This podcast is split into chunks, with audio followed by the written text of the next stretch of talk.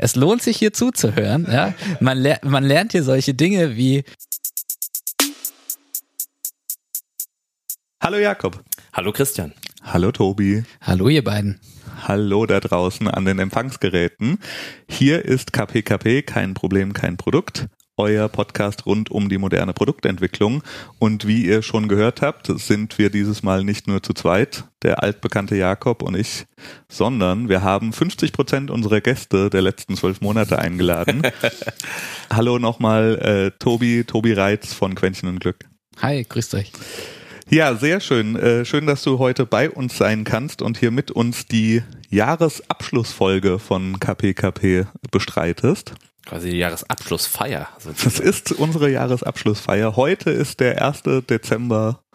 Ab jetzt ist Advent. Alles neigt, neigt sich dem Jahresende zu, so auch wir. Wir sind jetzt fast genau auch ein Jahr alt als Podcast und äh, im letzten Jahr haben wir relativ früh dann gleich äh, eine Jahresrückblicksfolge gemacht und das gleiche wollen wir dann eben dieses Jahr auch wieder machen. Letztes Jahr haben wir drüber gesprochen, was für Produkte wir besonders gut äh, finden und wo wir die Zukunft sehen. Und wir hatten natürlich fantastisch recht und haben die, die Zukunft vorher gesehen, Jakob, ne? Wir haben so hart Snapchat abgefeiert. ja, also ich, ich habe in unser Dokument geschrieben, wir hatten recht damit, dass dieses Story-Format, ich weiß noch, wie du dem quasi mit Tränen in den Augen mir erzählt hast, wie fasziniert du warst, als du das erste Mal diese Story gesehen Stimmt. hast aus verschiedenen Blickwinkeln und so. Dieses Format fanden auch Menschen gut, auch Nutzer gut, aber fand auch Facebook gut. das war ein gutes Beispiel dafür eigentlich, wie du mit einem, wenn du die Story-Funktion mit einer noch besseren Usability machst, dann ja. kannst du auch jemanden, der bis jetzt Marktführer war, überholen. Genau. Also wir nehmen es als Teilerfolg in unsere Vorhersagequalitäten auf. Ich habe überhaupt keine Vorher. Zum Glück habe ich mir keine Snapchat-Aktien gekauft. Haben wir irgendwie aufgerufen, sie zu kaufen? Nein, gell? Nee, nö, aber ich will, also ich erinnere mich noch dunkel, dass wir auf jeden Fall Snapchat relativ hart abgefeiert haben. Ja. Aber gut. Aber gut, und die Spectacles, äh, da müssen wir uns eingestehen, ähm, dass nicht jeder Dritte letzten Sommer damit rumgelaufen ich ist, hab, oder? Ich habe irgendwas gehört, dass sie was, ich glaube 40 Millionen Warenwert rumsitzen haben, die sie loswerden müssen. Also der Marketing-Stunt mit den Roboterautomaten oder den Automaten so ein bisschen im Roboter-Look, der war genial. Aber das war's dann, war's dann wohl auch. Ich, ich muss, um die Spectacles. Hast muss, du eine? Ich muss dazu sagen, ich war vor kurzem im Urlaub in Kalifornien und bin in Venice Beach an so einem Automaten vorbeigelaufen und es hat mich nicht mal genug interessiert. Um Was? Mehr. Was wir ein Foto gemacht? Sorry. Christian. Also so viel zum harten Absturz. Okay. Aber gut, ähm, genug über Snapchat, denn es ist Ende 2017 und wir haben uns einfach äh, überlegt, wir machen das in einem ähnlichen Format wieder. Das heißt, wir reden über verschiedene Kategorien wie Produkte, wie Services, wie Technologien oder Methoden, die wir besonders spannend fanden im letzten Jahr wo wir vielleicht auch die Zukunft sehen im nächsten Jahr. Und Podcast-Empfehlung. Und Podcast-Empfehlung, sorry. Und ähm, ja, dann können wir in einem Jahr sehen, wie falsch wir diesmal lagen. Gibt es das eigentlich irgendwie schon ein Webtool, das äh, Predictions ähm, rund um Technologien und Web ähm, aufführt, ob sie richtig oder falsch waren? So eine Übersicht. Wer hat was gesagt? Ja. Da gibt es auch diese berühmten Zitate. Ich glaube, es gibt keinen Markt für ja, Personal Computer und äh Also ich, ich sehe das in letzter Zeit öfter auf Reddit.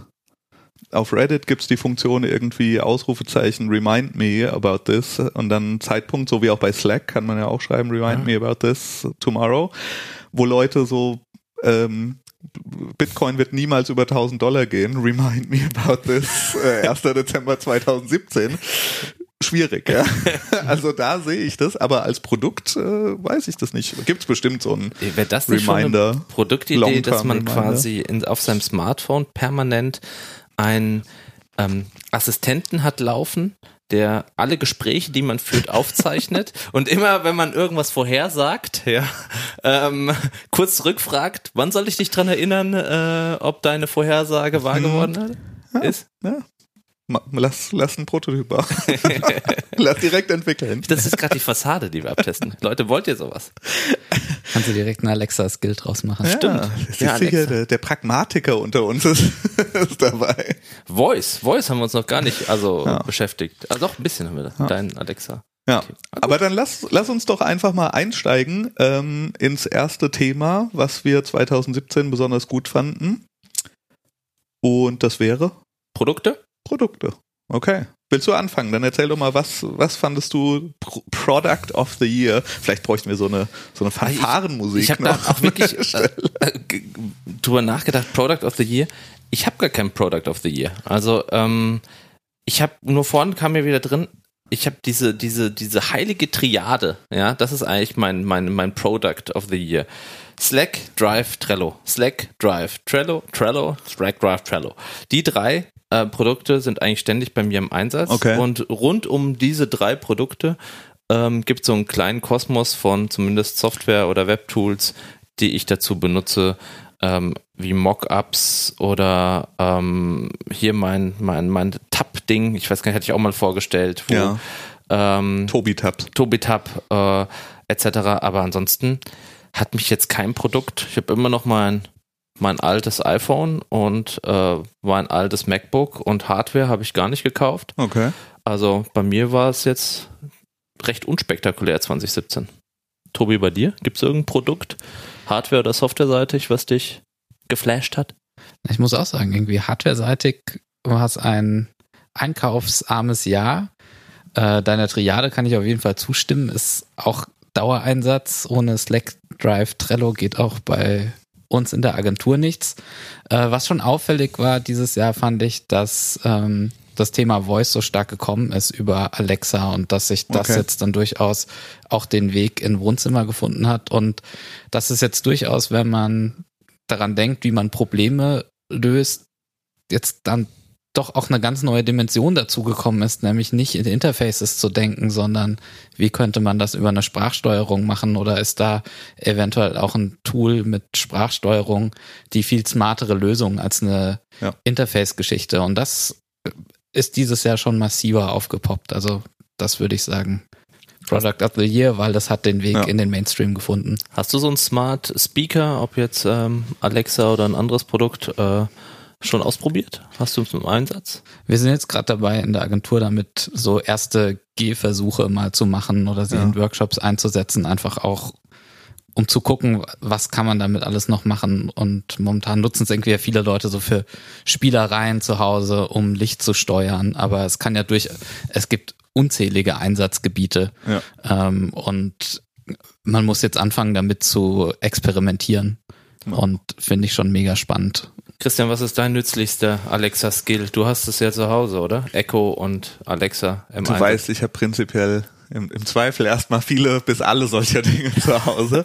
Äh, muss aber dazu kleines, kleine Anekdote erzählen, weil tatsächlich zu Hause, ich nutze es sporadisch, eher so für Licht aus, Licht an mal, äh, weil ich auch so, solche kompatiblen Lichter habe. Ähm, habe aber letztes Jahr zu Weihnachten meiner Mutter eine, ein Echo geschenkt und es war, man würde sagen, ein Risk-Buy. Ja, ich war mir nicht ganz sicher, ob dieses Gerät denn wirklich ankommt. Es ist unglaublich. Also die, die kann schon mit ihrem iPhone umgehen und so, hat auch ein iPad, Computer war sie jetzt nie so im Thema drin. Sie liebt dieses Gerät wie wenige Dinge, die sie in ihrem Haushalt. Ich hoffe, sie liebt dich mehr. Ich hoffe auch, aber es hat mich echt überrascht, also zu Tobis Punkt, äh, wie sehr da irgendwie das Nutzererlebnis aufgeschlossen wird, dass auch die Generation meiner Mutter irgendwie sagt, ich finde das mega gut. Ähm, bisschen, bisschen schwierig war, als diese Call-Funktion jetzt vor paar Wochen ein, äh, eingeführt wurde und sie dann doch sehr oft und sehr penetrant bei mir dann angerufen hat. Aus Versehen oder mit Absicht? Ja, also so halb und halb. Manchmal wollte sie es, glaube ich, nur zeigen, dass das geht und egal. Also da, da lief es bisschen aus dem Ruder, äh, als dann auch mein vierjähriger Sohn angenommen hat und die beiden. Äh, ah ja, interessant. Aber generationenübergreifendes Produkt. Ja, also das ist wirklich tatsächlich so. Ich bin äh, weiterhin nicht sicher, ob ob äh, es Echo ist, ähm, ob das Produkt, also in der Art, wie es jetzt ist, das, das wirklich Mainstreamige ist, aber das Grundprinzip oder die Grundidee ja, hat schon Kraft. Welchen Skill setzt sie ein? Das, ich bin neugierig, oder was wolltest du fragen? Das wäre auch meine Frage gewesen. Sie setzt, für sie ist es tatsächlich mehr oder minder die Bordmittel sind das, was sie schon mega glücklich machen. Ja, also sie sagt, welche Musik sie hören will, sie sagt, welchen Radiosender sie hören will, ähm, sie sagt, fragt irgendwie, wie das Wetter wird und jetzt kann sie mich eben auch noch anrufen oder sie stellt Timer und sagt hier beim Kochen zehn Minuten so. Also die braucht keinen weiteren Skill, bis, oder bisher, sagen wir mal so, hat sie überhaupt dieses Thema noch nicht erschlossen, dass es die gibt. Ich finde, da könnte man auch drüber reden, diesen Skill-Marketplace, den es da gibt, auch relativ starke Katastrophe. Und äh, da bricht halt auch das Nutzererlebnis, weil meine Mutter, glaube ich, die Discovery dieser Skills vor relativ große Probleme stellen würde. Mhm.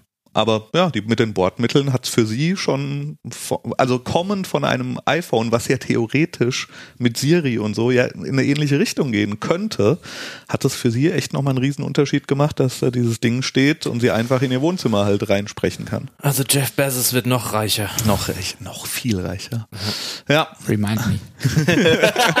genau. Ja, aber okay. Christian, also, bei, bei dir, was sieht's, wie sieht's ähm, aus? Produkte? Also bei mir, ich muss sagen, auf jetzt, wenn man von Arbeitstools ausgeht.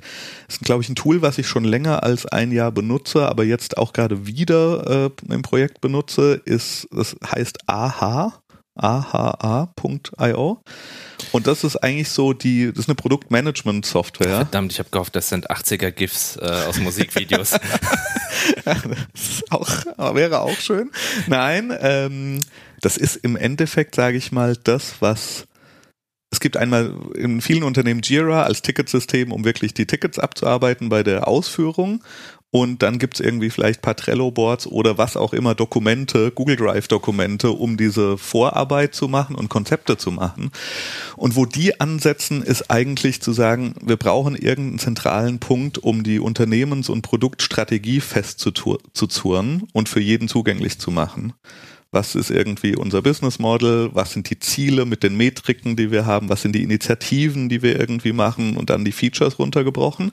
Und die kannst du da wunderschön planen und priorisieren und, sag ich mal, Unternehmen klar darstellen, was sie für Entscheidungen treffen müssen in der Priorisierung, bevor du dann von dort eben in dein Jira oder was auch immer gehst. Und das ist ein Tool, habe ich früher schon benutzt, jetzt wieder und bin, bin weiterhin begeistert. Webservice? Ja, ja. Genau. Webservice relativ teuer, aber auch. Was kostet? Also die berechnen so, dass du als Product Owner oder Product Manager nur zahlen musst, also für diese Seats und alle anderen können draufschauen und können Kommentare machen und sowas. Aber pro Product Owner, ich glaube 100 Dollar im Monat. Wow. Ja. Also das macht setzt man erst ein, wenn man ein Product hat und Geld verdient. Ja, also das ist ein, ein ja, ja, aber ist, ist gut. Ich glaube, also muss man ja gucken, oft gibt es ja für sowas auch so Startup-Plans, wo die sagen, solange du irgendwie äh, noch nicht gefundet bist und irgendwie so, dann kann man auch irgendwie so Sachen teilweise umsonst bekommen. Habe ich jetzt nicht nachgeschaut, aber ist auf jeden Fall ein spannendes Tool. Wir werden es verlinken in den Show Notes. Genau. Und äh, also bei mir ist natürlich auch 2017 die, die Shopping-Spree für die privaten Gadgets nicht abge abgeflaut. ähm, wobei ich sagen muss, dass wirklich die die äh, das, Produkt, das glaube ich kam sogar 2016 raus. Ich habe es mir aber erst 2017 gekauft.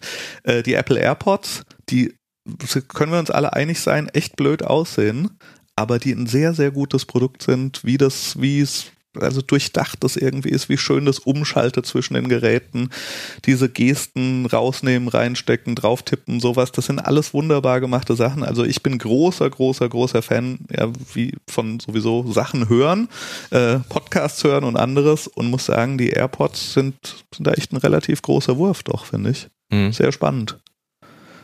Ja, das wäre so für mich die, die 2017er Produkte.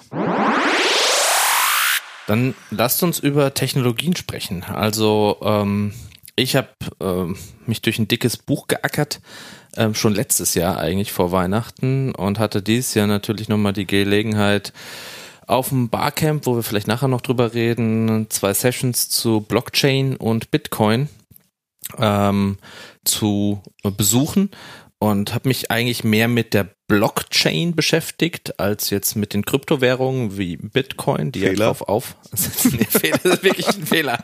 Also verdammt. Ich denke auch jedes Mal, ich gucke mir den Kurs an. Also Anfang des Jahres war er irgendwie bei 1000 oder ja. so. Und jetzt ist er bei 9000 und es wird spekuliert, wann er denn in den nächsten Tagen bei 10.000 ist. Aber man muss ganz klar sagen, dass diese Kryptowährungen reinstes Spekulationsobjekt ist. Eine ganz spannende Sache, die ich, ähm, die ich auch in der Session auf dem Barcamp erfahren habe, ist, dass ja so eine Transaktion, also zum Bezahlen, ja, um deinen Kaffee zu bezahlen, ist Bitcoin oder Kryptowährung, je nachdem wie sie funktionieren, nicht das geeignetste, weil man eigentlich 30 Minuten warten muss, bis die Transaktion in der Kette ähm, verifiziert, verifiziert ist. ist. Ja. Also da mal schnell was zu kaufen. Ich weiß gar nicht, äh, ob da andere Kryptowährungen schnelleres Format haben.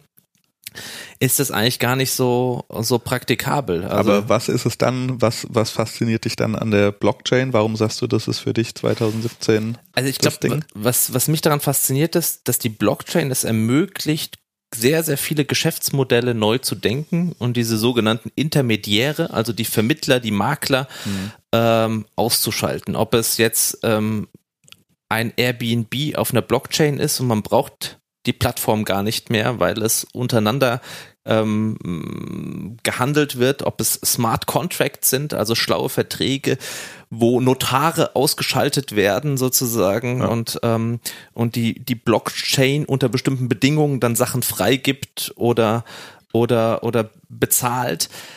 Das finde ich sehr, sehr, sehr spannend. Und äh, da gab es auch ein, glaube ich, hatte ja schon in einer der letzten Episoden ähm, äh, äh, verlinkt, eine Karte mit, wie viele Unternehmen sich gerade in welchen Bereichen sich mit der Blockchain beschäftigen. Ich muss immer noch sagen, ich würde sagen, mein, mein Achtelwissen ist vielleicht auf ein gefährliches Viertelwissen gestiegen. Ja. Ähm, ich frage mich immer noch, wie steigt man da ein? Hab vorgestern einen Medium-Artikel gelesen, dass Blockchain-Entwickler, also ja. Software-Entwickler, die irgendwie mit der Blockchain Erfahrung haben, gerade so das das, das raste Gut sind. Sie können sich die Jobs aussuchen, ja. ähm, weil natürlich sehr, sehr viele gerade drauf anspringen. Und ich bin ja. gespannt, wann so die ersten Produkte in den Massenmarkt mhm. kommen. Wie, was habt ihr? Habt ihr eine Meinung zu Blockchain, Bitcoin? Habt ihr Bitcoin? Christian, hast du Bitcoins? Oh Gott, oh Gott, sei still. du hattest welche oder du ja, hast, ich, ja, du also hast dein Wallet verloren? Ja, also ja, ich, ich hatte ich hatte mal Bitcoin, als der Kurs 20 Euro war. Und ja, ich hatte und habe zwischendurch immer mal wieder bisschen was gehabt und wieder nicht gehabt, deshalb schwieriges Thema. Also aus dem Grund bist du noch gezwungen, Podcasts zu machen. Genau, also ja, ja. Pst. Tobi, du irgendwie Bitcoin? Nee, ich bin, muss auch noch arbeiten gehen und bis Jahres Jahresende buckeln. okay. Ja. Habt ihr Technologien, die euch irgendwie interessiert, fasziniert haben, Na, ihr verfolgt habt? Ich glaube, Tobi hat es ja schon angesprochen mit Voice was, was für dich irgendwie 2017 eine wichtige Technologie war. Ähm, für mich ist jetzt durch das iPhone 10, was rausgekommen ist, dieses ganze AR-Thema nochmal auf den Tisch gekommen. Und ähm, ja, ich bin wirklich gespannt, weil ich AR Augmented Reality für alle, die Augmented Reality Akronym genau, nicht kennen, ähm, schon also schon eigentlich sehr sehr lange für irgendwie so on the verge halte, ja, dass da irgendwie was gehen könnte, dass das halt mal richtig eingesetzt wird, nicht immer nur für Tech-Demos und Messestände und sowas. Und äh, ja, es ist es ist immer noch jetzt auch mit iPhone 10 passiert wieder mehr. Ich meine Hoffnung oder mein was heißt Hoffnung, mir kann es eigentlich egal sein, aber was ich mir vorstellen könnte ist Apple hat ja oft so Sachen, wo sie irgendwie langjährige Pläne haben, die sich dann erst am Ende zu einem Ganzen zusammenfügen. Und äh, ja, es fühlt sich irgendwie so an, als ob sie es jetzt nicht nur so mal eingebaut hätten, sondern dass da irgendeine äh, längere Strategie dahinter ist. Und ich finde AR super, super spannend, weil es irgendwie ganz viele Erlebnisse im Privaten, im Business ermöglichen kann und finde es irgendwie auch deutlich spannender als diese Virtual Reality Brillen und bin mal gespannt. Also Hast du schon irgendeine App ausprobiert oder irgendwas ähm, gemacht damit? Irgendein Objekt auf dein Smartphone gezaubert oder? Ja, ich habe paar Sachen ausprobiert. Ich habe, äh, also ich meine, gut, es fängt an bei Pokémon Go, was AR macht, was ich mal irgendwie zum Test gemacht habe. Ähm, aber jetzt mit dem neuen iPhone sowohl Spiele wo irgendwie Spielflächen auf Tischen auf einmal erscheinen und man drum rumlaufen kann, sich angucken kann, als auch äh, ich habe mein, meine Wohnung vermessen Und das ah. war relativ faszinierend und creepy, mit welcher Genauigkeit ähm, ich wirklich, also ich habe erst auf den Boden das Smartphone gehalten und dann eben wird im Raum angezeigt so ein, so ein Senkblei, sage ich mal, ein grüner Strich und eine Ecke und dann geht man auf die Ecke, drückt einen Knopf, geht zur nächsten Ecke, Ecke, Ecke und am Ende kommt eben ein fertiges Modell deiner Wohnung raus. Und zahlst du zu viel Miete? Nee, ist relativ genau. Also ist ja alles mit innerhalb der Toleranzen, würde ich mal sagen. Aber wie heißt die App? Also vielleicht ist das für einige Hörer interessant. Also. Ähm, lass mich schauen. Die App, die ich jetzt ausprobiert habe, heißt Magic Plan. Und äh, ja, also die. Kostenpflichtig, kostenfrei? Ich glaube, das war jetzt erstmal frei und da gibt's aber mit Sicherheit irgendwelche In-App-Geschichten. Ähm, aber die ist ziemlich cool. Also und Packen, ja. Packen wir in die Shownotes, oder? Ja, also wenn man Innenarchitekt, Vermieter oder Mieter ist, kann man sich damit schon mal auseinandersetzen. Ja, von daher, also für mich AR kein neues Thema 2017, aber eins, was irgendwie wieder einen Schritt gemacht hat und ich bin gespannt, wie es da weitergeht.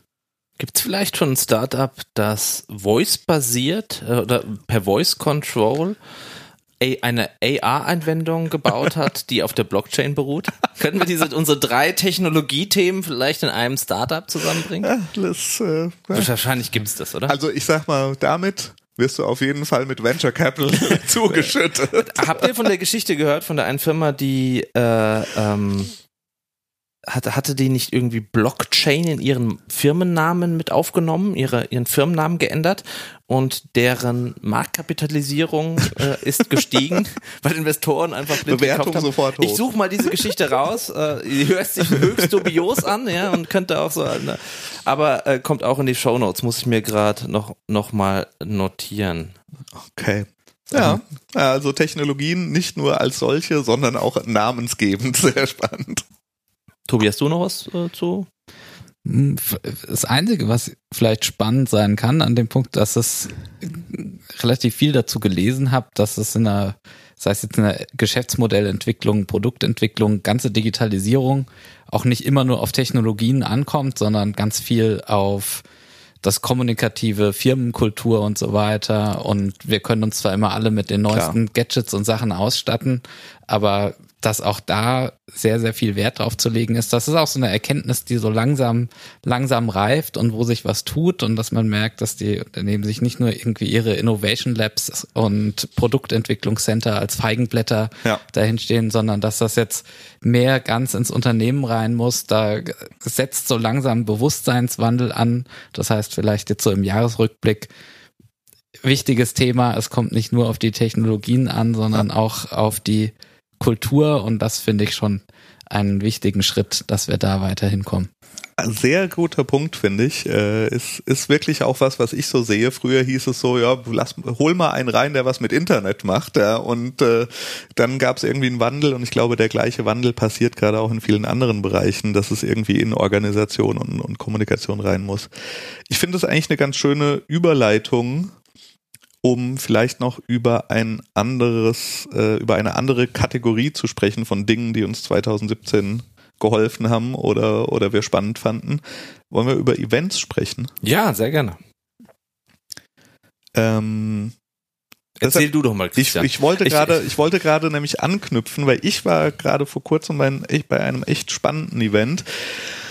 Ähm, und zwar war ich bei einem Design Sprint Bootcamp, ähm, das von einer Agentur aus Berlin, die nur Design Sprints macht, veranstaltet wurde. Die heißt äh, AJ Smart. Und die haben das zusammen gemacht mit Jake Knapp. Und Jake Knapp ist der Mensch, der das Buch Sprint geschrieben hat, was das komplette Design-Sprint-Thema definiert hat und äh, aufgebaut hat. Dazu hatten wir ja auch eine Folge, ich glaube genau. KP 004. Genau, und äh, ich hatte die Gelegenheit und das war die Ehre und Gelegenheit, mit denen ein paar Tage in San Francisco zusammen zu sein und äh, auch mit einer relativ illustren Gruppe an anderen Teilnehmern. Es waren also Product Manager, Product Designer, UXer von Airbnb, Netflix, ähm, was hatten wir noch? Uber, Google, Salesforce, Bose, also schon so. Und KP, KP. Also da merkt man einfach, also. ja, ich, ich war da im Auftrag von äh, Nureva, deren Namen muss ich an der Stelle auch mal droppen, die mir das äh, auch ermöglicht haben zum großen Teil. Also das war sehr, sehr nett.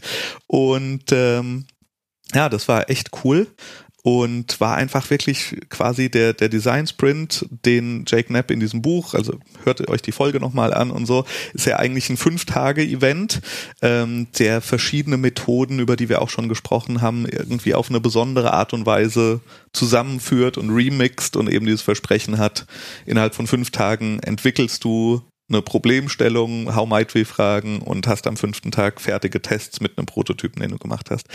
Die Jungs von AJ Smart, Jungs und Mädels von AJ Smart haben äh, das ganze Ding nochmal bisschen umgebaut, aber so mit Absegnung von Jake Knapp zum Viertagesprint umgebaut, ähm, wobei dritter und vierter Tag eben Prototypenbau und Testing sind und die ersten beiden Tage sind die, die wir quasi unter Anleitung mit Moderation, mit Tipps, Tricks von, von Jake ähm, dann durchgearbeitet haben bei diesem Event. Und das war, war wirklich gut. Also Aber welchen Tag haben sie eingespart? Oder, oder wie haben sie es von fünf Die ersten Tagen? beiden Tage haben sie eingespart. Also, dass du quasi am ersten Tag machst du Experteninterviews, du machst How Might We Fragen ähm, und du wählst sozusagen schon schon ein Konzept aus und fängst an so mit Sketches zu machen. Also sorry, nee, du wählst nicht ein Konzept aus, aber du fängst an, jeder für sich Sketches zu machen, ähm, um den anderen deine Idee äh, dann praktisch vermitteln zu können. Mhm. Und am Dienstag beginnt es dann eben mit der Auswahl eins der Konzepte oder den verschiedenen Geschichten aus äh, Konzepten, die manchmal auch zusammengeführt werden und dass du quasi am Dienstagabend ein fertiges Storyboard hast was deine Gruppe dann verabschiedet, um am Mittwoch wirklich Full, Full Power dann ins Prototypen bauen oder Fassaden bauen oder Broschürenfassaden zusammenschrauben oder was auch immer gehst. Und du hast jetzt, ähm, wie viele Tage ging das jetzt? Zwei Tage. Zwei Tage. Das heißt, ihr habt die genau. ersten zwei Tage simuliert. Genau. genau. Und ähm, habt ihr das unter einem, einer konkreten Aufgabe? Oder? Genau. Also es waren äh, sechs Gruppen, die da teilgenommen haben.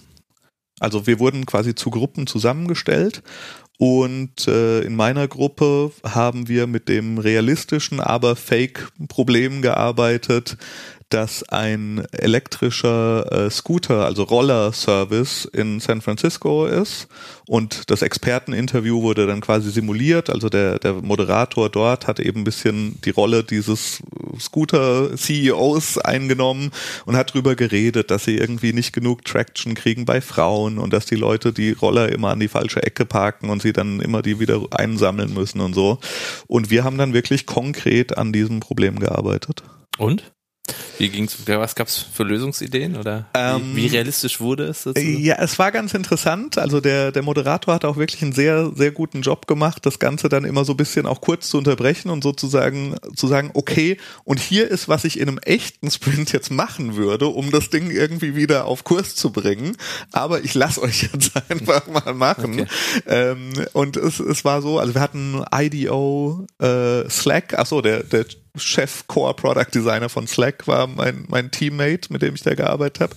Und ähm, ja, also es gab dann so Konzepte, die, also beziehungsweise das Sprint Goal, was wir uns gesetzt hatten, war eigentlich das, dass wir sagen, okay, in zwei Jahren wollen wir die präferierte Fortbewegungsmöglichkeit in San Francisco sein äh, für 16 bis 35-Jährige, so irgendwie in dem Dreh. Mhm. Ja. Also Zielgruppe eingeschränkt äh, und, und irgendwie ein super optimistisches Ziel erstmal gesetzt. Und äh, die Probleme, die so identifiziert wurden, wie dieses, die Leute fühlen sich irgendwie nicht so sicher und die Leute ähm, parken die Dinger immer wieder an den falschen Enden, die haben wir dann so ein bisschen, muss man sagen, während des Sprints aus den Augen verloren. Und da hat er dann immer gesagt, eigentlich würde ich euch jetzt dahin zurückbringen. Und äh, weil, weil das Konzept, was wir dann im Endeffekt gemacht haben oder ausgearbeitet haben, hatte mehr damit zu tun, dass die Leute auch noch Geld verdienen können, während sie dieses Scooter fahren, um so die Attraktivität zu erhöhen. Mhm. Aber wir haben jetzt eigentlich diese ganzen Safety-Sachen und sowas äh, nicht so besonders äh, gemacht. Wobei dann wurden eben Sachen auch so ein bisschen rausgenommen. Mein Konzeptvorschlag hatte damit zu tun, dass ich gesagt habe, eigentlich ist doch der, der, der Helm das, an, wo man da am meisten ansetzen könnte. Man baut eben in diese Dinger fest verschlossen die Helme ja sowieso ein. Und wenn man natürlich einen Helm macht, der, Achtung, Augmented Reality. dann kann man den Leuten irgendwie Warnhinweise geben, man kann die Navigation für sie einfacher machen und solche Geschichten. Ähm, Ah. Fand aber unser Decider im Sprint nicht so gut wie die anderen Konzepte, die es gab. Und da musste ich dann natürlich in diesem Gruppenprozess, der jetzt ja so ein Design-Sprint ist, muss ich drüber wegkommen. Oder mit die Axt rausholen und den Tisch kurz und klein schlagen. Ba bauen wir jetzt, bauen wir. wir machen es jetzt einfach. Nee, aber nochmal zum Abschluss. Also wirklich äh, sehr, sehr gutes Event und äh, Design Sprints gibt's ja immer so ein bisschen geteilte Meinungen zu, wie gut oder schlecht die sind. Ich glaube, dass äh, ganz viele dieser Design Thinking Methoden ähm, sind ja sozusagen ein Remix voneinander. Und ich glaube, man muss dem Design Sprint einmal eine Chance geben, den genauso zu machen, wie er quasi vorgegeben wird. Und dann kann man auch anfangen, irgendwie den zu, zu tweaken und zu machen, wie man möchte. Aber ich habe auf jeden Fall gesehen, im Vergleich auch eben zu anderen Projekten, wo ich drin bin, wie, wie man wirklich schnell zu Entscheidungen kommt und einfach irgendwie Fortschritte macht, wo ich genau weiß, dass die gleiche Geschichte äh, auch gerne mal Wochen dauern kann oder Monate dauern kann. Und das finde ich ist, wenn er sonst nichts kann, alleine dafür ist so ein Design Sprint wirklich sehr, sehr gut. Ja, super spannend. Tobi, warst du, was sind deine Events 2017? Ja, erstmal freue ich mich, dass ich nächstes Jahr auch mal so einen Sprint machen darf mit Kunden. Da, das äh, wird super spannend und ich ja. bin auch gespannt, wie sehr wir das äh, aufgebohrt kriegen und auch das Problem, weil letztlich ist das immer so eine Grundlage und man arbeitet dann darauf basierend, muss man schauen, wie man die Methoden ja. anwendet. Event ich muss natürlich jetzt einfach das eigene Event nehmen. also äh, ich war ja hier als, äh, als 50 Prozent aller Gäste von ja. KPKP wegen dem Usability-Testessen. Und das ist tatsächlich dieses Jahr nochmal ein ganz gutes Stück vorangekommen. Also äh, im Kurzformat Usability-Testessen. Wir bringen äh, Menschen mit einem Produkt und Menschen, die testen wollen, an einem Abend zusammen, locken sie mit Pizza und Bier und dann testet man diese Produkte im, äh, wie im Speed Dating, also das heißt alle zwölf Minuten eine Station weiterrutschen, so dass jedes Produkt am Ende vom Abend von mindestens sechs Leuten getestet worden ist. Und wir haben dieses Veranstaltungskonzept unter Creative Commons gestellt und inzwischen gibt's 15 Städte in Deutschland Krass. und inzwischen auch in geil. Österreich und es werden immer mehr. Wir haben auch ganz viele Anfragen. Eigentlich müssten wir jetzt irgendwie das, das Produkt Usability Test ja. essen äh, äh, nochmal viel stärker weiterentwickeln und die ganzen Tools, um das, äh, um das durchzuführen, nochmal einfacher zu machen. Ähm, die ganze Zeit war das halt jetzt so mit paar Städten und jetzt merkt man, okay, da ist wirklich was dahinter. Und wir haben dieses Jahr tatsächlich auch die ersten Testessen für Unternehmen als, als Inhouse-Veranstaltungen okay durchgeführt, was auch sehr, sehr spannend ist. Auch viel durch Anregung von eurem, äh, von eurem Podcast. Ja? Also oh, äh, oh, oh. Äh, solche Sachen wie ähm, die Anregung, ja, also es lohnt sich hier zuzuhören. ja? man, ler man lernt hier solche Dinge wie teste doch einfach mal die Konkurrenz. Das haben wir ja. tatsächlich mal für ein Unternehmen gemacht, die äh, die eine App entwickeln wollten und da haben wir erstmal, haben wir ein Usability-Testessen gemacht, wo wir mit Leuten aus der Zielgruppe sechs Konkurrenzprodukte getestet ah, okay. haben. Und um, wie kam das an? Das kam super gut an beim Kunden. Er hat einfach dann in einem so viele Erkenntnisse gezogen, was ja. wir jetzt wissen, okay, das können wir für unsere Lösung besser machen. Okay. Diese Fehler müssen wir nicht mehr machen. Ja. Ähm, das machen die besonders gut. Vielleicht kann man an der Stelle sich auch was abschauen. Also das war für die so ein Einstieg in die Entwicklung, wenn man halt jetzt wirklich nichts komplett Neues machen will, sondern eigentlich nur sagen, irgendwie für seine Region was ähnliches zu adaptieren, dann ja. ist das ein super Weg. Und das war tatsächlich eine Anregung, die wir hier mitgenommen haben und haben sie dann mit unserer Idee vom Usability-Testessen äh, ver verschmolzen und dabei auch noch ein bisschen Geld verdient. Das war super. Sehr cool. Ja, ich finde ja, das, das Motto des Usability-Test-Essens oder wie es entstanden ist, wenn es ein Problem gibt, mach eine Party draus, ja. Das ist ja äh, ähm, einfach genial und ich habe das ja von Anfang an verfolgt und äh, Philipp, der ja das bei euch sozusagen initiiert hat, das erste Testessen, ich kann mich auch an die erste E-Mail erinnern, damals konnte ich leider nicht, Und das zeigt mal wieder, wie man klein anfängt. Also ja. in einer kleinen Gruppe. Und wenn man jetzt das Testessen sieht, die Webseite, die 17 Standorte, dann denkt man, wow, das ist ja ein, ja. ein krasses Konzept und völlig durchgedacht. Aber auch das hat klein angefangen, in einer kleinen Runde ganz improvisiert und ist dann peu à peu größer geworden, professioneller geworden, Ihr habt auch nach jedem Testessen nach Feedback gefragt. Ihr habt geschaut, wie ihr das verbessern könnt. Ich weiß noch, dass es Testessen gab, wo es mit den Timings manchmal schwierig war. Dann wurde das ausprobiert, das ausprobiert und ihr habt kontinuierlich dran gearbeitet, das Format zu verbessern. Und ich war ja auch beim letzten Testessen einer meiner kleinen Kritikpunkte am Testessen war ja immer, dass es so, man weiß ja nicht, welche Zielgruppe kommt und ja. wen man da bekommt. Und das letzte Testessen hatte zumindest schon mal den einen Fortschritt gemacht, dass nur Tester da waren, die Ü40 waren. Also ja. man konnte mit dem Produkt hingehen, zumindest mal sagen, okay, ich teste es mal mit älteren Nutzern.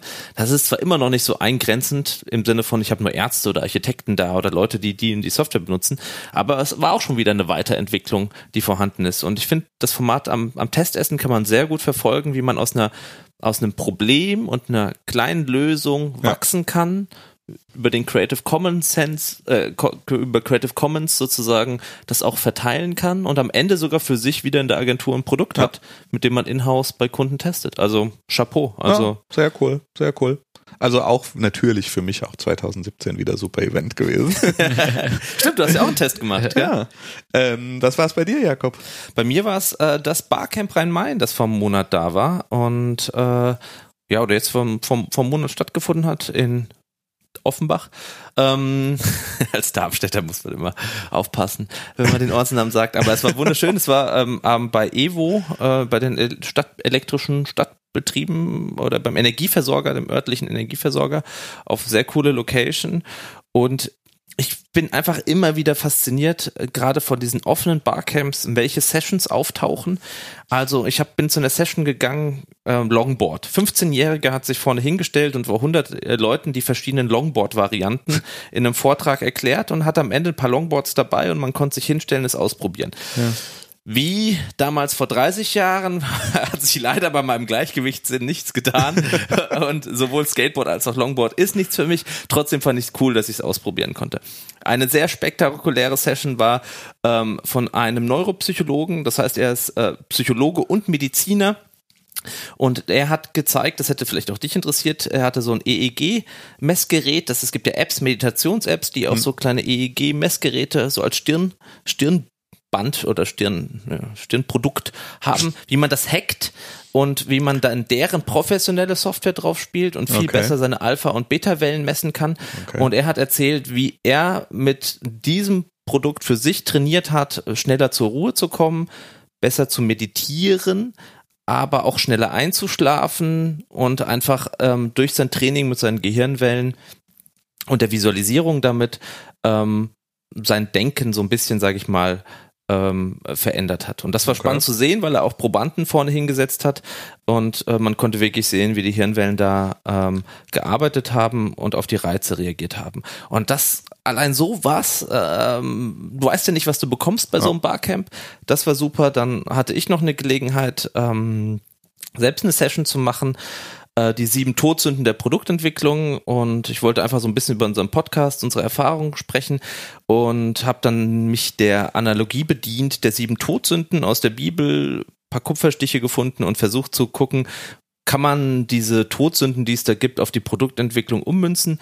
Ähm, also was hat Habgier, äh, Völle, äh, Völlerei, Völlegefühl, Völlegefühl Völlerei, ähm, Neid, ähm, Wollust, äh, der mit der Produktentwicklung zu tun und äh, zumindest ähm, die Resonanz war ganz gut. Es gab noch 15 Minuten Diskussion dahinter ähm, und die Folien habe ich auch online gestellt, werde ich auch nochmal in die Shownotes verlinken. Und es hat einfach Spaß gemacht, weil man auf dem Barcamp einfach mal frei präsentieren kann, ohne Druck. Es, man muss nichts verkaufen, man muss nicht irgendwie zeigen, man kann einfach sein Wissen weitergeben und kann auch mal eine Präsentation ausprobieren, die man vielleicht sonst im Geschäftsleben vielleicht so nicht machen würde. Ja.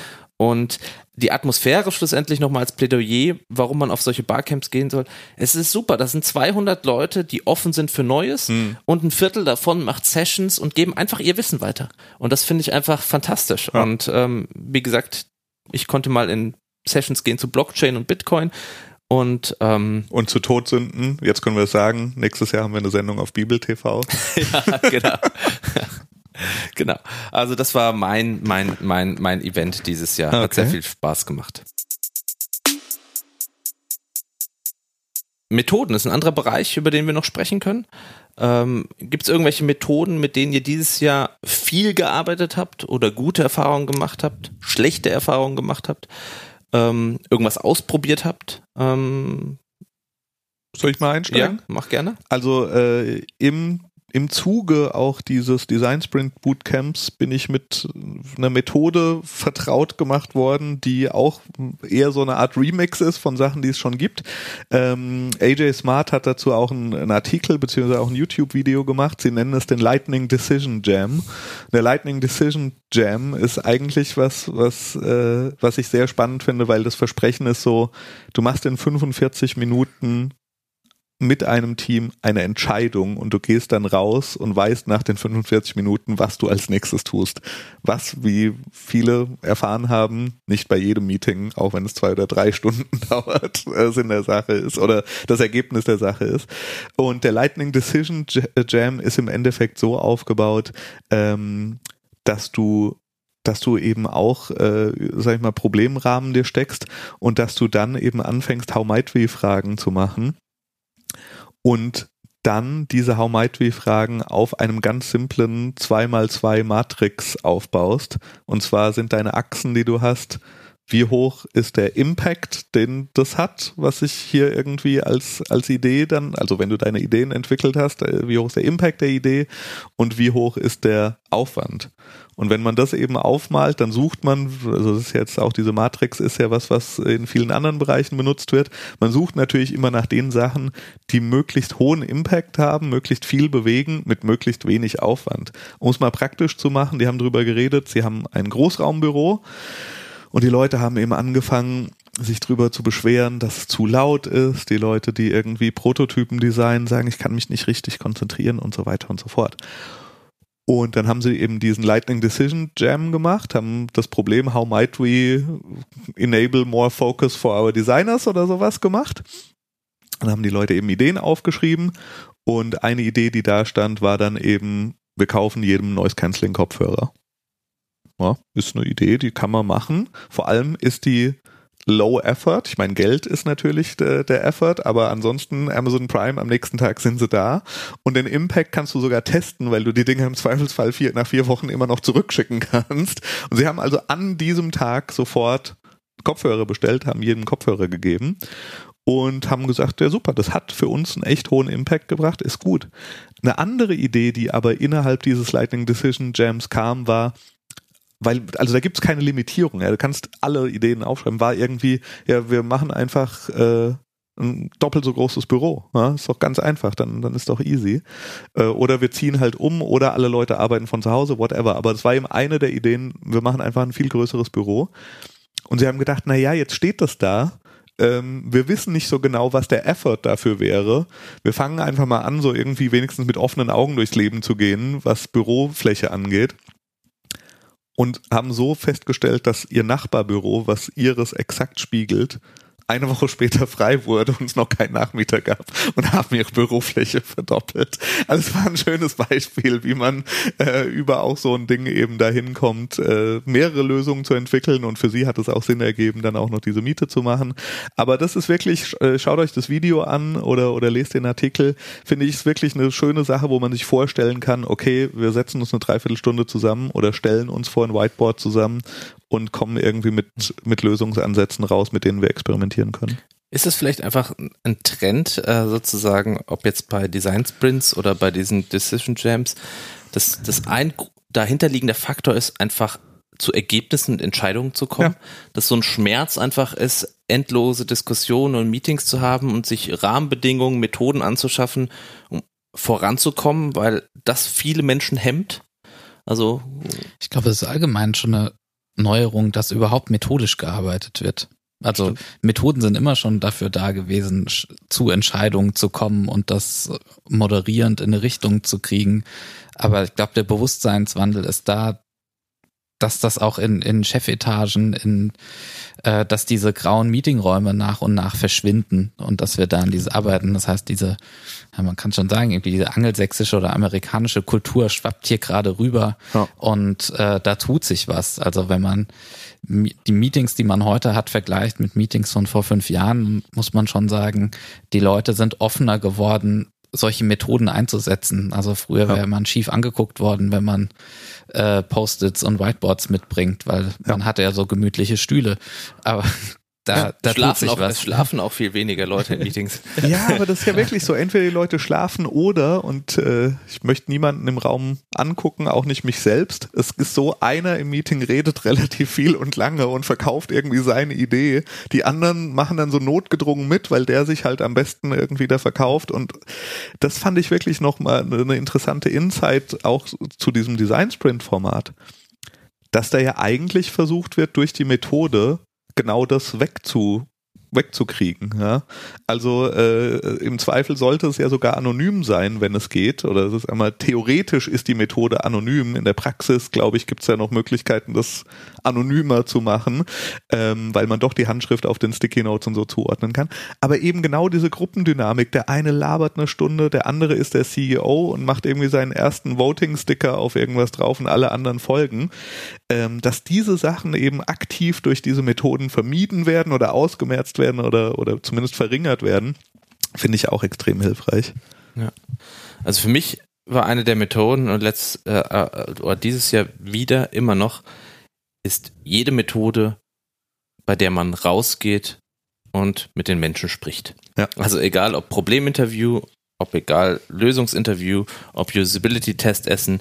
Ich hatte ein Guerilla-Test mal jetzt gemacht für eins unserer Produkte, was wir bei Ion im, im Lab entwickeln. Da sind wir einfach, Zielgruppe sind Autofahrer, da sind wir zur Kfz-Zulassungsstelle gegangen mit einem ganz einfachen äh, Design-Test und haben die Leute da draußen, die da draußen gewartet haben und, und geraucht haben, einfach gefragt, ob wir, ob wir mal ihre Meinung hören können, ja. kurz das Produkt erklärt.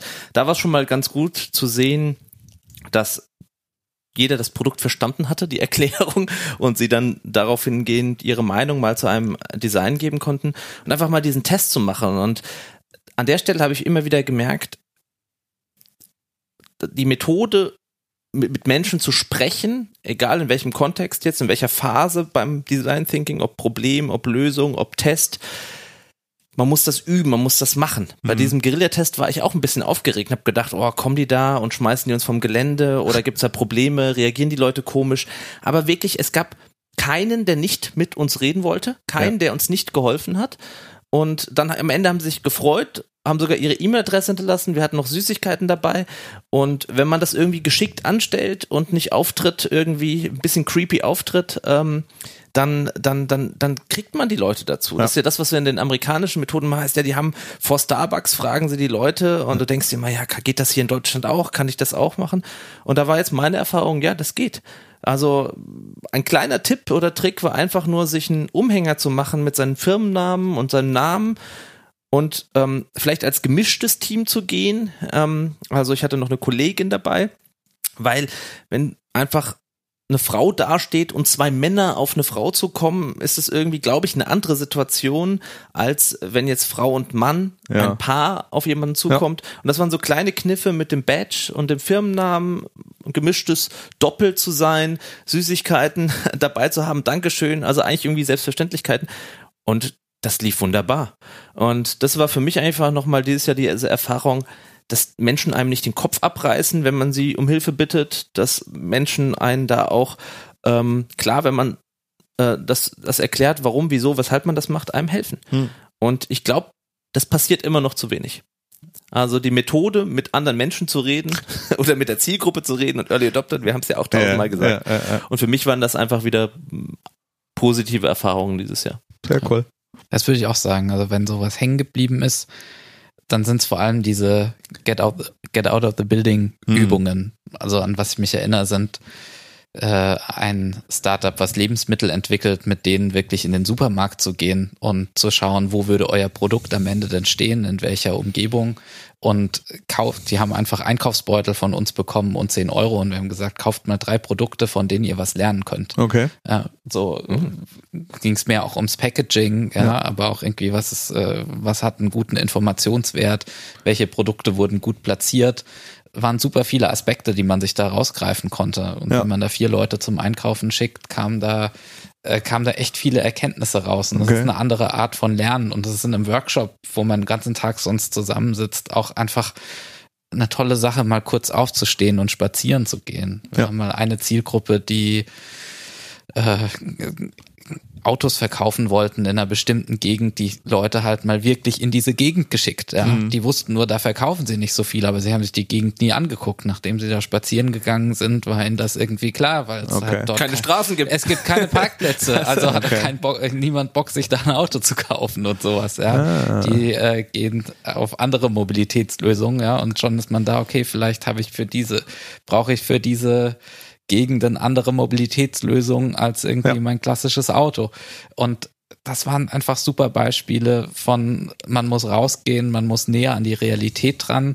Und für die Workshops selbst sind es sowieso auch immer positive Überraschungsmomente. Ja.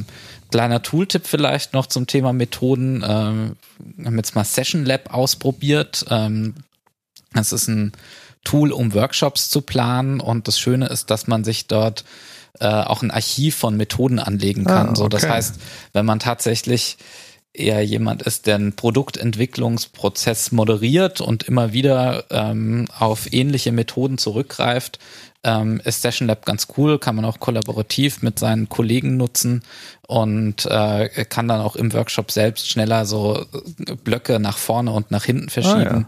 Ah, ja. ähm, ist aktuell vom Interface noch nicht so cool, ähm, aber an sich von der Sache äh, ziemlich hilfreich und dann doch ein bisschen smarter, als irgendwie gemeinsam die Agenda in Google ja. Docs zu machen. Jetzt haben wir mal wieder was gelernt. Ja, sehr gut, sehr gut.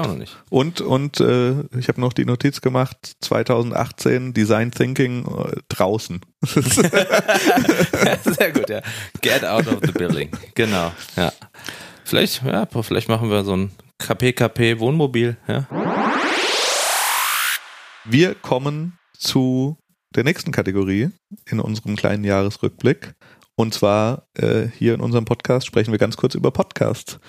Ja. Ähm, Jakob, was war 2017 dein Lieblingspodcast? Den habe ich erst wirklich kürzlich entdeckt. Ähm, heißt äh, Invisibilia ähm, äh, aus dem amerikanischen, vom amerikanischen Radiosender. Und bei dem Podcast geht es darum, Unsichtbares, äh, sozusagen, um Unsichtbares wie Gefühle, Emotio äh, Gefühle, ähm, Gedanken, ähm, mit, also alles, was wir Menschen im Kopf haben, aber was nicht sichtbar ist. Und eine der Folgen, die es mir sehr, sehr angetan heißt, äh, hat, heißt How to Become Batman. Und äh, der Schlüsselsatz ist der, sie reden mit einem Blinden, der gelernt hat zu sehen über Schnalzgeräusche und der es damit sogar geschafft hat, Rad zu fahren. Und diese Podcast-Folge ist der absolute okay. Hammer. Es ist wirklich unvorstellbar und man hört sich das an, man hört ihn und er bringt anderen Blinden bei, zu sehen über quasi Sonargeräusche. Okay. Okay. Und das hat mich ziemlich geflasht und auch die anderen Themen, alles, was sie Unsichtbares behandeln, eine Folge über Angst oder ähm, über Erwartungen, die wir an Mitmenschen haben, super. Okay. Ist in den Shownotes also, da, klingt krass. Äh, da ist bei mir deutlich trivialer. für, für mich 2017 einer der spannendsten neuen Podcasts ist äh, aus dem Verge bzw. Vox äh, Imperium, der heißt Why'd You Push That Button. Und das sind zwei Mädels, die sich mit, sagen wir mal, ganz erweitert mit UX-Themen beschäftigen. Zum, also warum hast du diesen Button gedrückt? Und die Themen sind dann zum Beispiel, warum hast du Super-Likes verwendet auf Tinder? Sie reden mit Männern und mit Frauen drüber. Sag mal, warum, was versprichst du dir davon? Warum drückst du? Und es ist super spannend rauszufinden und diese Muster zu erkennen, die sie dann in den Interviews haben. Auch eine schöne Folge ist, ähm, warum zum Beispiel auch Männer in festen Beziehungen Instagram-Feeds von Kardashians, die äh, Arschfotos liken und sowas. Und also es ist sehr, sehr interessant, weil es eine Mischung ist aus UX, aus warum verwendest du überhaupt dieses Produkt und irgendwie so ein bisschen Analyse der, der User-Pattern. Also finde ich, finde ich sehr spannend. Tatsächlich eine schöne Anekdote. Wir hatten letzte Woche hier Webmontag zum Thema Liebe und es gab auch einen Vortrag über User Experience von Dating-Plattformen. Und äh, interessantes Takeaway war, dass Dating-Plattformen ja gar nicht an guter User Experience interessiert sind. Denn in dem Moment, wo du, wo das Ziel erreicht ist, man hat seinen Traumpartner gefunden, sind die als Kunden weg. Zwei sogar. Also zwei, zwei sogar. Ja. Äh, dieses irgendwie alle so und so viele Minuten verschiebt, äh, verliebt sich ein Single auf Parship ist ja tatsächlich, wie oft sich Leute da abmelden. Ja. Danach ist das berechnet worden. Okay. Ähm, aber äh, ja, dass Plattformen, dass irgendwie dass Produkte manchmal ein Interesse daran haben, keine gute User Experience äh, zu bieten, weil es äh, schädlich fürs Geschäftsmodell wäre. Das fand ich schon ein interessantes stimmt, Paradoxon. Stimmt, auf jeden Fall. Tobi, hast du auch dazu noch einen eigenen Podcast, den du, äh, also eine Empfehlung für einen Podcast, den du nee, magst? Ich empfehle jetzt einfach euch. Man weiß ja sozusagen, ah, dass die, oh. Oh, ja, weil Weihnachten ist, weil es hier nach Glühwein riecht äh, und weil man ja weiß, dass äh, wenn man von Fremden empfohlen wird, das viel, viel wertvoller ist, als wenn man selber sagt, dass man geil ist. Ja, empfehle ich euch einfach mal. Super, ja, vielen KP, Dank. KP, hört euch das an. Ne? Man lernt was. Ich habe es ja vorhin gesagt. Ja, man, man, alle drei Folgen nimmt man auch was mit. Apropos Lernen, dann kommen wir zu unserer nächsten Kategorie. Also wir sind eigentlich schon mit unserem Jahresrückblick durch. Wir haben über Podcast-Empfehlungen gesprochen, wir haben über Methoden gesprochen, wir haben über Technologien gesprochen, wir haben über Produkte gesprochen. Und jetzt kommen wir zu unserer Standardrubrik KP, KP Service Service, wo wir ganz kleine Tools und Helferlein vorstellen und die auch in unseren Shownotes verlinken. Und Christian, was ist das bei dir? Super einfach. Ich hatte, glaube ich, das gleiche schon mal für macOS empfohlen, dass man äh, den Bildschirm aufnehmen kann mit QuickTime auf macOS. Dank iOS 11 kann man jetzt auch smart auf dem iPhone einfach den Bildschirm aufnehmen und sogar das Mikro aufnehmen. Kann man sich sogar ins Control Center ziehen. Super geil, um einen User testen, laut sprechen zu lassen und man hat direkt eine Dokumentation davon. Super. Bei mir ist es Small PDF. Also wer irgendwie mit PDFs zu tun hat, hantieren muss, also irgendetwas in ein PDF umwandeln muss oder aus einem PDF was umwandeln muss. Small PDF, Webplattform, kostenlos, konvertiert alles in alle Richtungen und super praktisch und hilfreich. Also sollte man in seinen Browser-Lesezeichen. Hat und noch jemand? Und Haben. Tobi, ja, okay. Und Tobi hatte ja schon das Session Lab empfohlen. Das werte ich jetzt einfach mal als deinen Service-Service. Finde ich gut. Genau. Das heißt nämlich, Jawohl. dass uns nur noch eine Sache zu tun bleibt. Nämlich das Startup-Raten. Yeah, so, heute Startup-Raten mit Gast. Tobi, du musst als Gast natürlich gleich anfangen und wirst von mir mit einem Startup konfrontiert. Ich erkläre, wie immer Startup-Raten funktioniert so. Wir nennen einer den Namen von Startup und der andere muss ja erkennen, was dieses Startup wohl macht. Ähm, das ihr wisst, wie es geht. Das Startup, das ich äh, von dir gerne wüsste, was es tut, nennt sich Brace oder Bratze. B-R-A-Z-E. Bratze. Oder Brace. Oder Brasé. Brasé. ja, vielleicht Bra Brasé. Ja, vielleicht, vielleicht hat es irgendwas mit. Ja, das ist, also Unternehmen sind ja immer ganz abenteuerlich mit ihrer Rechtschreibungsauslegung. Und äh, wahrscheinlich ist das ein Service, mit dem man äh, sich in Brasilien besser zurechtfindet. ja, also es ist irgendwie ein irgendwie man hat man hat sich auf den Markt Brasilien fokussiert und ja. ähm, kann damit aber irgendwas ganz Abenteuerliches in Brasilien. Welches, welches, welches Problem löst? Welches Problem Brasé? löst Brasé? Welches Problem lösen die? Ach, da ist man so schnell bei Länderklischees, das ist ja ganz schwierig. das ist ja ganz schwierig. Wo man den besten Caipirinha finden kann? Ja, was würde man sagen? Ja, genau. Wo findet man den besten Caipirinha?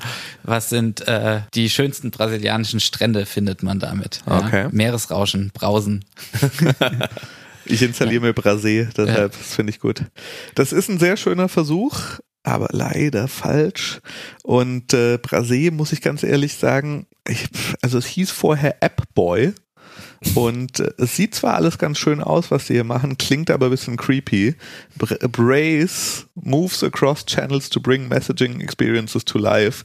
Sie versprechen im Endeffekt, dass du deinen, deinen äh, potenziellen Kunden wirklich auf allen Kanälen nerven kannst. Also ah, per, per Web, per E-Mail, per sonst also, ich will lieber brace yourself. brace, wahrscheinlich, das ist wahrscheinlich.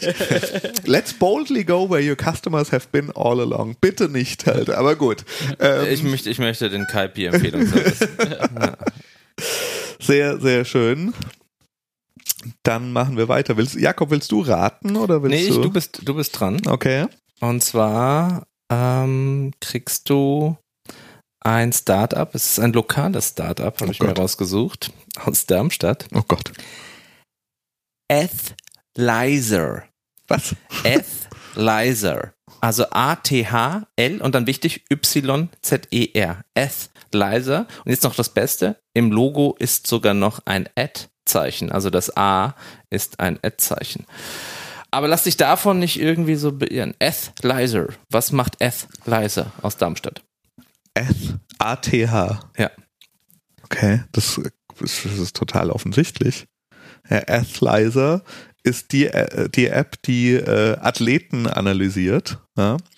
Ähm, das ist nämlich genau das, was das Problem, was sie lösen, ist, dass diese ganzen Tracking-Sachen, die es so gibt, alle zu gut funktionieren mit Apple Watch und sowas.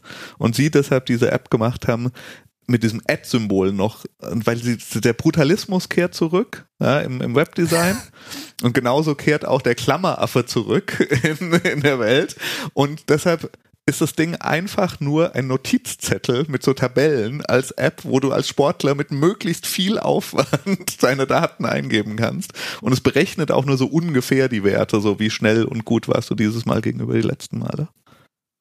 Also jetzt warst du wirklich, ich glaube, das war der beste oder am nächsten dran jemals sozusagen. Verdammt, du bist natürlich auch gleich mit der falschen Fährte, mit dem Ad-Zeichen. Athlizer bietet ähm, eine Videoanalyse-Software für Wirklich? Für Teams, Nein. für Sportler. Also der Trainer stellt sich hin und filmt das Fußball, Hockey, Basketballspiel ah. und ähm, die Software hilft dann, in der kann man dann markieren bestimmte Stellen, Szenen etc. Fast hätten wir 2017 mit einem geratenen Startup beenden können. Ja, aber ich finde das mal ganz gut. Also Athlizer aus Darmstadt, äh, mal gucken. Äh, war in der okay. Highest äh, Förderung drin. Okay. Ich habe mir in der Liste angeschaut könnten über das, den Klammeraffen nochmal nachdenken. Ich würde auch sagen, es sei denn, er ist äh, Brutalism-Style äh, mit Absicht, dann sage okay. ich, ziehe ich auch den Hut, aber vielleicht gibt es da noch ein kleines Optimierungspotenzial. Okay. Jakob, dann bist du jetzt dran. Ich würde mal einen Vorschlag machen. Ja. Ähm, ganz einfach. UNU. Huh? Hunu. UNU. UNU.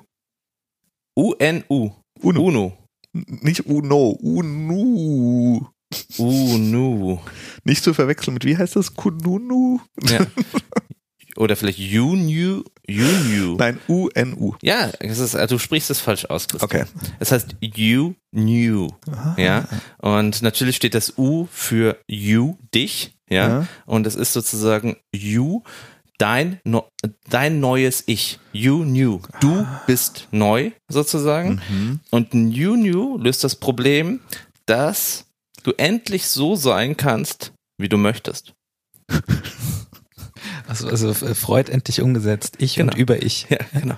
Und You New sozusagen kannst du eingeben ja, auf einer Plattform, ähm, dass du vielleicht charmanter sein möchtest, dass du eloquenter sein möchtest. Und es zeigt dir dann die ganzen Coaching, Tipps und Tools und Kurse um dein neues Ich oder dein neues Du zu werden. Persönlichkeitsentwicklung, AI gesteuert, online. Richtig. Finde ich geil. Ist doch klar. Ja, melde ich mich an. und? Also UNU kostet 2900 Euro und ist ein Elektroroller aus Deutschland. Ach scheiße. Wer braucht denn sowas? Aber sehen tatsächlich ganz cool aus. Also, ah ja, okay. Sehr gut. Das war KPKP für 2017. Vielen Dank, Tobi, dass du da warst zu unserem ja, Abschluss. Vielen Dank für die Einladung. Vielen Dank euch da draußen. Äh, schöne Weihnachten und so weiter. Schöne Jahresendtage. Und äh, wir freuen uns wie immer von euch zu hören. Ähm, wir hoffen, dass ihr auch 2018 wieder bei uns dabei seid. Und wir sagen einfach Tschüss. Tschüss. Tschüss.